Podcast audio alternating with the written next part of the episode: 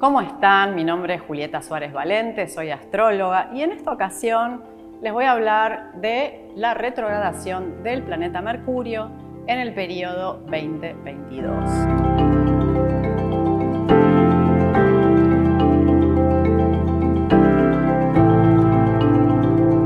Como sabemos, Mercurio es el planeta asociado a la comunicación, al proceso de aprendizaje, a nuestra gestión de cómo procesamos y absorbemos la información. Es un planeta sumamente vincular en donde también aprendemos a escucharnos, a comunicarnos, a mejorarnos. También el planeta Mercurio tiene que ver con la tecnología, con las redes, con Wi-Fi y las retrogradaciones son conocidas justamente por fallas y caídas en los sistemas y en las redes, muchas veces causando algunas incomodidades.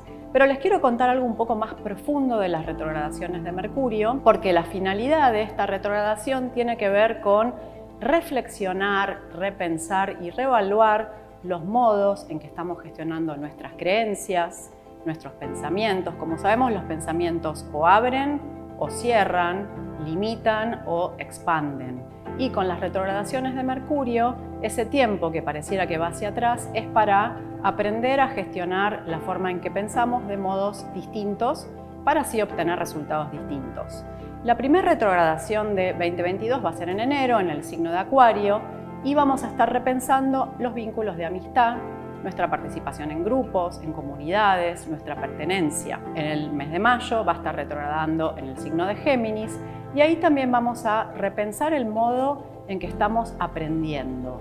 ¿Estamos realmente abriendo demasiadas ventanas de información? ¿Estamos enfocando o nos estamos dispersando? Después vamos a tener la retrogradación de Mercurio en el signo de Libra y ahí el foco va a estar puesto en los vínculos sexoafectivos, en los vínculos amorosos y también en las sociedades.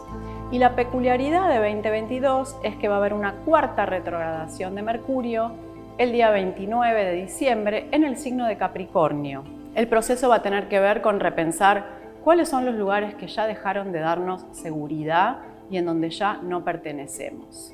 Como ven, los procesos de Mercurio retrógrado son muy importantes para aprender a gestionar la información de modos distintos y también para mejorar la comunicación.